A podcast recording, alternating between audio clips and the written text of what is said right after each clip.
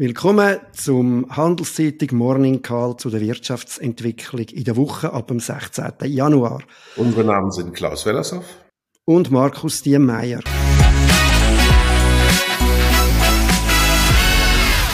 Sie erfahren in unserem Morning Call, was wichtig ist für die kommende Woche und wo wir stehen. Fangen wir an mit der letzten Woche. Da war äh, ökonomisch betrachtet auf dem Kalender relativ wenig los, eigentlich auch so wie erwartet. Immerhin haben wir am Donnerstag die amerikanischen Inflationsdaten bekommen. Die sind für einmal richtig gut ausgefallen. Die Trendwende in der Inflation in Amerika, zumindest was die Gesamtrate, also da wo alles drin ist, inklusive Energie- und Nahrungsmittelpreise, hat sich angekündigt. Nimmt man die aber raus, dann betrachtet man die sogenannte Kernrate und dort ist es auch ein bisschen weniger, aber halt noch wahnsinnig viel. Also die Gesamtrate der Inflation bei 6,5 Prozent, das klingt eigentlich schon schaurig, aber 5,7 für die Kernrate, an der sich letztlich die Geldpolitik der Zentralbank orientieren muss, das ist immer noch eindeutig zu viel. Und dann war auf dem Kalender eigentlich nur noch am Freitag die erste Schätzung zum Konsumentenvertrauen der Amerikaner äh, zu bekommen für den äh, laufenden Monat. Und was wir da gesehen haben, äh, war eine leichte Verbesserung. Das hat geholfen. Allerdings ist die Stimmung immer noch ungefähr auf dem Niveau wie zum Tiefstpunkt der Finanzkrise. Ja, und äh, zum gerade anschliessen, was der Klaus gesagt hat, die Inflationsdaten vor allem, die haben äh, doch den Eindruck gegeben in den Märkten einmal mehr, dass äh, die Notenbanken es vielleicht doch nicht so ernst meinen am Schluss mit den Zinserhöhungen. So sind dann auch die Zinsen, die Langfristzinsen leicht oben runtergekommen. Börsen sind weltweit weiterhin aufgegangen. Der SMI, der Schweizer Leitindex, ist jetzt bei mehr als 5 Prozent. Äh, ja, was auch noch aufgefallen ist vielleicht letzte Woche, wenn man den Euro-Franken-Kurs nimmt, der Euro kostet wieder mehr als ein Franken. Schauen wir mal, ob die Märkte sich da nicht vertan haben. Dazu übrigens nämlich so Frage, wie weit geht das noch mit den Zinserhöhungen? Mein Kommentar in dieser Woche in der Handelszeitung. Die verrückteste Sache der Woche kommt jetzt, Markus. Also für mich war es ganz ehrlich gesagt die Sprachverdrehung rund um all die Klimaproteste, die wir im Augenblick haben. Da wird immer von friedlich geredet. Und da bin ich mir nicht so sicher, ob das friedlich ist, wenn man gegen Rechtsanordnungen verstößt, wenn man Hausfriedensbruch begeht. Oder wie auch geschehen, wenn äh, die Parteibüros der Grünen in, in einigen Städten Deutschlands stimuliert worden sind. Das ist nicht mehr friedlich und ich glaube, da kann man die Veranstaltung insgesamt eben auch nicht mit diesem Namen betiteln. Aber das passiert ja aktuell sehr, sehr häufig, dass wir versuchen, Sprache einfach aufzulösen. Ja, ich wüsste auch nicht, äh, wie man auf diesem Weg mit tätigem Vorgehen äh, den Klimawandel bewältigen kann und die Bereitschaft der Leute äh, fördern, das auch zu erkennen, wie wichtig die, die, die Massnahmen sind. Ja, was mir aufgefallen ist letzte Woche auch noch an, an Verrücktem ist, dass jetzt, äh, wir haben letzte Woche schon mal darüber geredet, die ganze Geschichte mit der amerikanischen Politik, äh, dass dort ein Risiko weiter droht, dass die Schuldenobergrenze nicht kann äh, erhöht werden. Äh, das ist, äh, dort muss man einfach wissen, das kann wieder ein Ghetto geben an dem Markt, das kann wieder äh, ähm, Problem geben. 2011 haben wir das gehabt, dort hat äh, hat, äh, hat sogar ein Downgrade gegeben. Also die, die Amerikaner haben nicht mehr die höchste äh, ähm, ein Rating gehabt als Bonität, äh, das höchste Rating, also die höchste Bonitätsnote.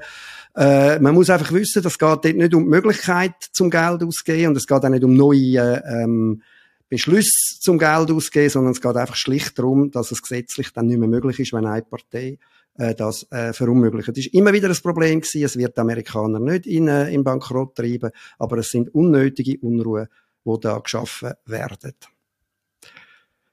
Dann gehen wir jetzt auf die neue Woche los. Ähm, was ist da, was sind da die wichtigsten Daten? Ich glaube, sehr wichtig ist, am Dienstag, morgen, kommen Daten zum, äh, zum Wachstum in China. Das wird deutlich tiefer sein. Das letzte Mal haben wir noch 3,8 Prozent gehabt. Wir haben in Erinnerung, noch vor wenigen Jahren sind es mehr als 10 Prozent gewesen. Die, äh, wird, die Rate wird jetzt im Moment bei unter 2 Prozent erwartet. Auch das äh, ist möglicherweise noch eine zu positive Aussage, weil in China läuft es nicht sehr gut und die chinesische Regierung ist in der Lage, Möglichkeiten äh, zu, äh, zu ergreifen, um, die, um das Wachstum besser auszusehen, zum Beispiel durch eine größere interne Verschuldung und Investitionen in die Infrastruktur, die es gar nicht mehr braucht. Und ich bleibe gleich in Asien, wenn ich mich den Kalender weiter in die Zukunft schaue, dann sehen wir am Mittwochmorgen die Sitzung der japanischen Notenbank. Das wird wahnsinnig spannend, weil die ja seit vielen Jahren, man muss ja sagen, seit Jahrzehnten eine sehr, sehr expansive Geldpolitik mit aggressiv niedrigen Zinsen und großem Geldmengenwachstum getrieben haben, immer in dem Wunsch, Inflation zu befördern. Und jetzt ist sie auf einmal da, fast schlagartig. In äh, äh der größten Stadt äh, Japans in Tokio beträgt die Inflationsrate eben aktuell vier Prozent. Das sind ungehört äh, Werte äh, für die Japaner. Und die Geldpolitik ist immer noch ganz, ganz, ganz eben unten mit den Zinsen bei minus 0,1. Und gleichzeitig macht sie nicht nur das, sie hält auch noch die Obligationenrenten auf praktisch allen Laufzeiten bei einem halben Prozent fest. Also das ist die expansivste Geldpolitik, die man sich vorstellen kann. Und alle erwarten nun, dass das aufgehoben wird. Die Frage ist, wie schnell. Das kann Konsequenzen haben. Äh, in den letzten Quartalen war der Yen eine der schwächsten Währungen der Welt. Äh, wenn da jetzt die Geldpolitik stark drehen sollte, dann hat das einen Effekt, nicht nur für den Yen, der dann wahrscheinlich stärker werden würde, sondern vielleicht sogar insgesamt für den amerikanischen Dollar. Wir haben, denn wir haben an den Finanzmärkten gesehen, dass es wieder den guten alten Carry Trade gibt. Das nennt man so, wenn Leute sich in einer Währung, die ganz tiefe Zinsen hat, verschulden, um dann damit andere Finanzanlagen in höher verzinslichen Währungen zu kaufen. Und wenn dieser Carry Trade zusammenbricht, könnte zum Beispiel das auch für den amerikanischen Dollar in den nächsten Monaten relativ eng werden. Und dann haben wir am Donnerstag, Freitag, wenn wir schon bei Amerika sind, noch den Blick auf den amerikanischen Haus Häusermarkt. Dort geht es aktuell äh, nicht sonderlich gut. Also schaut man sich zum Beispiel die Neubaubeginne an, also dort, wo die Bauindustrie neue Wohneinheiten äh, beginnt fertigzustellen, dann sehen wir doch jetzt schon seit einiger Zeit ein sehr, sehr deutliches Zurücklaufen. Produktion ist immer noch auf einem ansprechend hohen Niveau, aber bei Hypothekarzinsen von äh, 6,5 Prozent ungefähr steht zu befürchten, dass diese Neubaubeginne, dass die äh, Wohnungsbewilligungen, ähm, dass die ganze Bauindustrie nach unten läuft. Und das könnte dann tatsächlich der Moment sein, in dem wir davon ausgehen müssen, dass Amerika in der Rezession ist, weil Bau ist sehr arbeitsintensiv und eine schlechte Bauproduktion bedeutet Entlassung. Das könnte also insgesamt wahnsinnig schwierig werden. Ja, ich denke, das ist die große Frage. Wie weit geht es mit den Zinsen auch weiter rauf und was sind die Folgen? Äh, Rezession, allenfalls Rückgang dann doch wieder von der Geldpolitik, was wir am Anfang darüber geredet haben.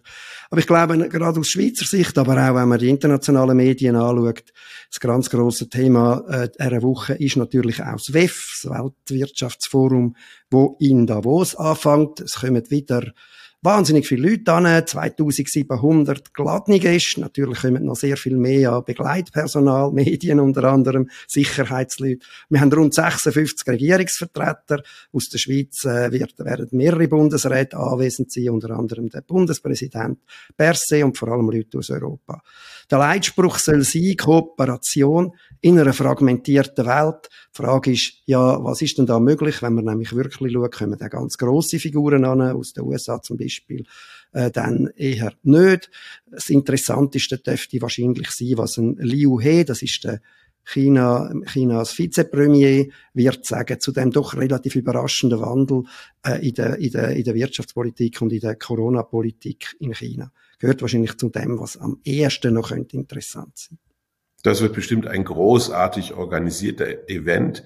Da findet man ja mal regelmäßig eigentlich auch eine interessante Zusammenfassung all der Thesen, die aktuell gängig sind. Also ich, äh, die Unterhaltungsökonomik gibt sich da die Klinke in die Hand. Und natürlich fehlen auch die Medien nicht. Äh, das finde ich auch mal besonders lustig, wenn das SRF da sitzt mit dem Studio und all die Gäste interviewt. Das ist ja so ein bisschen so wie bei einer königlichen Hochzeit. Ähm, also auch der Voyeurismus auf diese ganz berühmten Leute wird da ausgiebig bedient. Und ich vollkommen recht, das wird die Woche dominieren. Und wahrscheinlich haben wir eine ruhige Zeit, Markus. Ja, ähm, ich wollte vielleicht noch eine kleine Lanze durchbrechen. Ich glaube, wenn man da von oben runterkommt, von der ganz grossen Erwartungen, es wird die Kooperation von der Welt irgendwie besser und einfach mal sagt, okay, die Leute sind wenigstens dort und reden miteinander, wir haben die grossen Themen diskutiert. Das ist ja in dieser Welt im Moment auch noch etwas wert. Das ist es für die Woche. Lassen Sie sich kein X für ein U vormachen und bleiben Sie vor allem gesund.